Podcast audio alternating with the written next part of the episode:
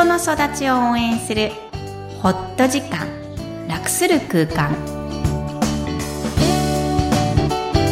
皆さんこんにちは。声ラボの岡田です。臨床心理士のみきこです。你好大家好。Hi everyone みきこさん、今回もよろしくお願いします。お願いします。みきこさんって、はい。あの、アニメとか見たりとかします？あ大人になってからですか、は大人になってからはあんまり分かってないんですけどああんまり興味ないですけどね。い。ね、子供に付き合うプリキュアの映画に付き合うとかあでも内容よく分かってないんですけど誰と誰が戦ってるのか世代交代がどうなってるのかさっぱり分からないんですけど。ーあんまり興味ないんですね。あんまり興味ないんですが、うん。あんなにも外国の方がいらして、もうとにかくアニメを評価されてるっていうことはうん。認識してるけど、うん。日本のアニメってすごいですよね。すごいみたいですね。うんもう聞かれるの、大体中国の方から聞かれるのって、あれ見たことあるかとか、大体すみません、ノー、ノーへなんですけど。そそういうことを、はい。やっぱり聞かれ、海外の方から聞かれるんですね。聞かれます、聞やかれます。日本のアニメって私、たまに見るんですけど、うんすごく緻密で、うんうん。成功に動くような感じがして、うんあんな細かい動きをするのをうんよくね、作ってるなっていうのは、やっぱり感心しますけどね。確かに。私、小さい時に一番最初に見た、あ、日本でも多分、キャンディー キャンディーから始まってるのかな、私は。。キャンディーキャンディー世代だと思うんですけど、はアメリカで見た映画、トムとジェリーですもんね。そうですね、うん日本でも流行ってますけど、うんうん。なんなんとなく違いますよね。うん。それって、別にアニメじゃ、だけじゃなくうてん、いろいろ、例えば建物だったりとかしても、うん。日本の人ってすごく精密に作って、緻密にやってるので、うん。新幹線とかもねよね。じ事故ないですしうんね。うんうん。なんか海外だといろいろ、あの、ニュースで事故があったりとか、うん。建物が倒れたりとかっていうニュースも聞くので、うんそういったことを考えると、うん日本の人って几帳面で、日本人ですよ はいね。それがアニメにも現れてるのかなっていうふうには、あー何でも出ちゃいますね。文化差かもしれないですよね。文化差ありますね。うんはいそうですね。はい。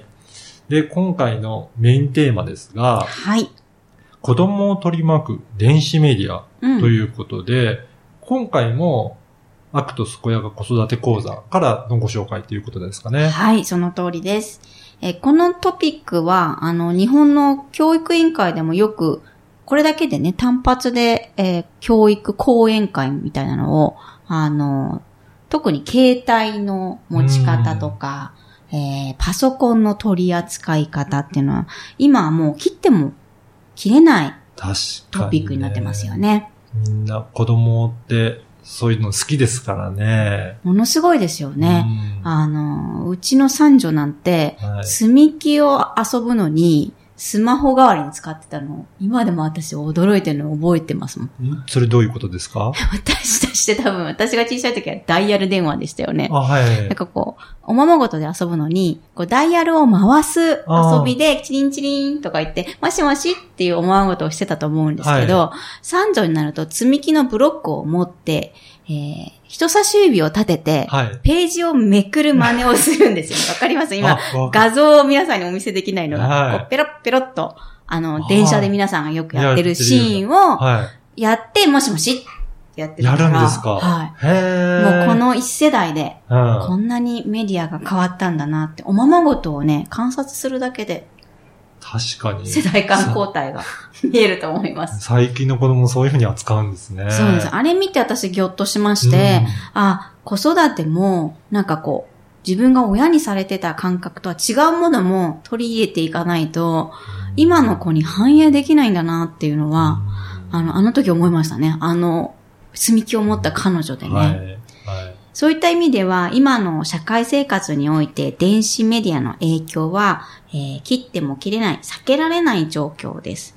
じゃあ、こう、どんな影響があるんだろうっていう話題になるんですけども、うんどんなイメージが岡田さんはありますか？うーんと、電子機器だと、うん。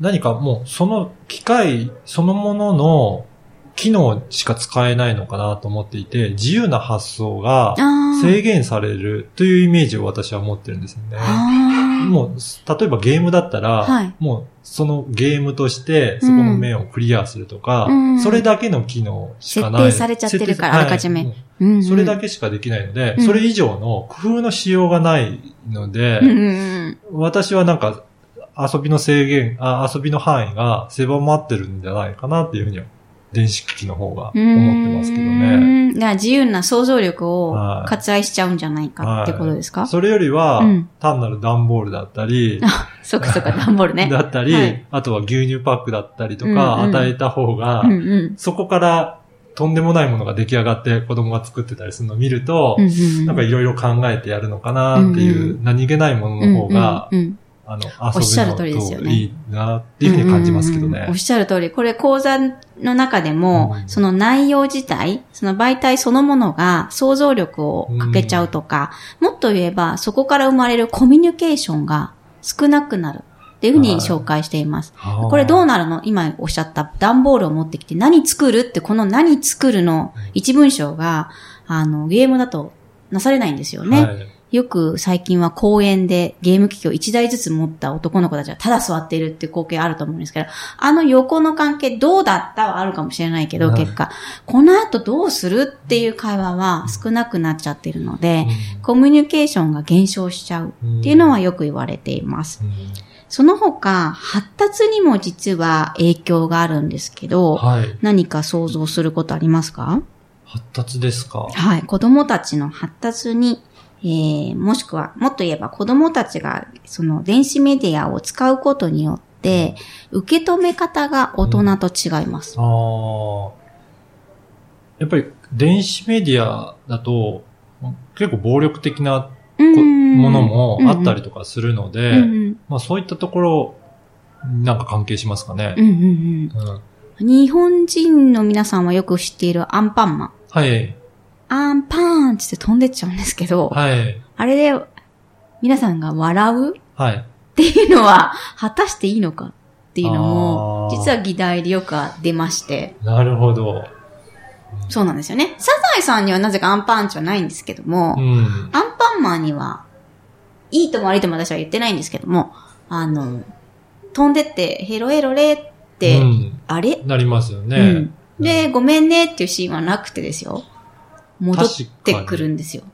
確かに、うん言われてみればそうですね。そうなんですよね。あれも不思議な漫画で、でも皆さんに愛されていて、すごく人気ありますよね。ねはいそういった意味でも内容っていうのも結構吟味しないと、アンパンだけに限らずですよ。うんあの、いろんな影響があります。そして、もう一つ面白いことに、実はそれアンパーンって飛んでいくんですけども、果たして本当に飛んでいけるのうん。それは大人とか、4、5歳の子にはわかるんですけど、はい2、3歳のことを考えると、はい。実はパンチしたらあそこまで飛ぶんだああ。って思ってる子もひょっとしたらいるかもしれないんですよね。確かに、あまりそういったことを考えなかったですけど、うん子供ってそこまでうん理解してないので、うんうん。それが当たり前って思っちゃう可能性もありますよね。そうです。ね、2歳なんで特にまだ言語的に、語彙的に発達していないので、どう考えてるからわからないからやり過ごしてしまうんですが、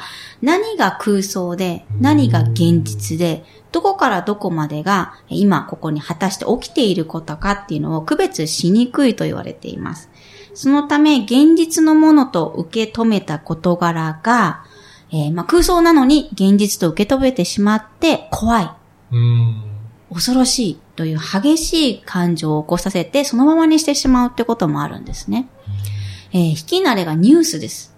えー現実なんだけど、遠いですよね。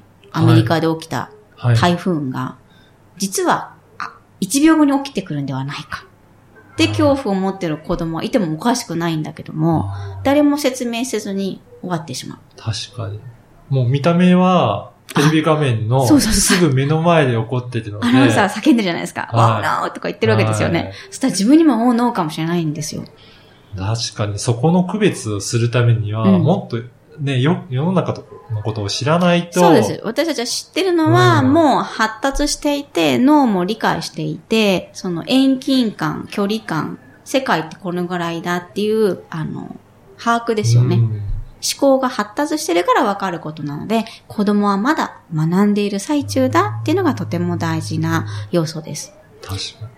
なので、子供と映画とかテレビ見ると、うんうん。異常に怖がるのは、うん。そういったところで、うんやっぱり現実なのか、うん。そのテレビの中のことなのかが、まだ区別できてないので、あの、異常に怖がったりとかするっていうことなんですかね。そうですね。だからそこも要注意で、えー一緒に感じてあげて、共感してあげていただければいいのかなと思います。はい。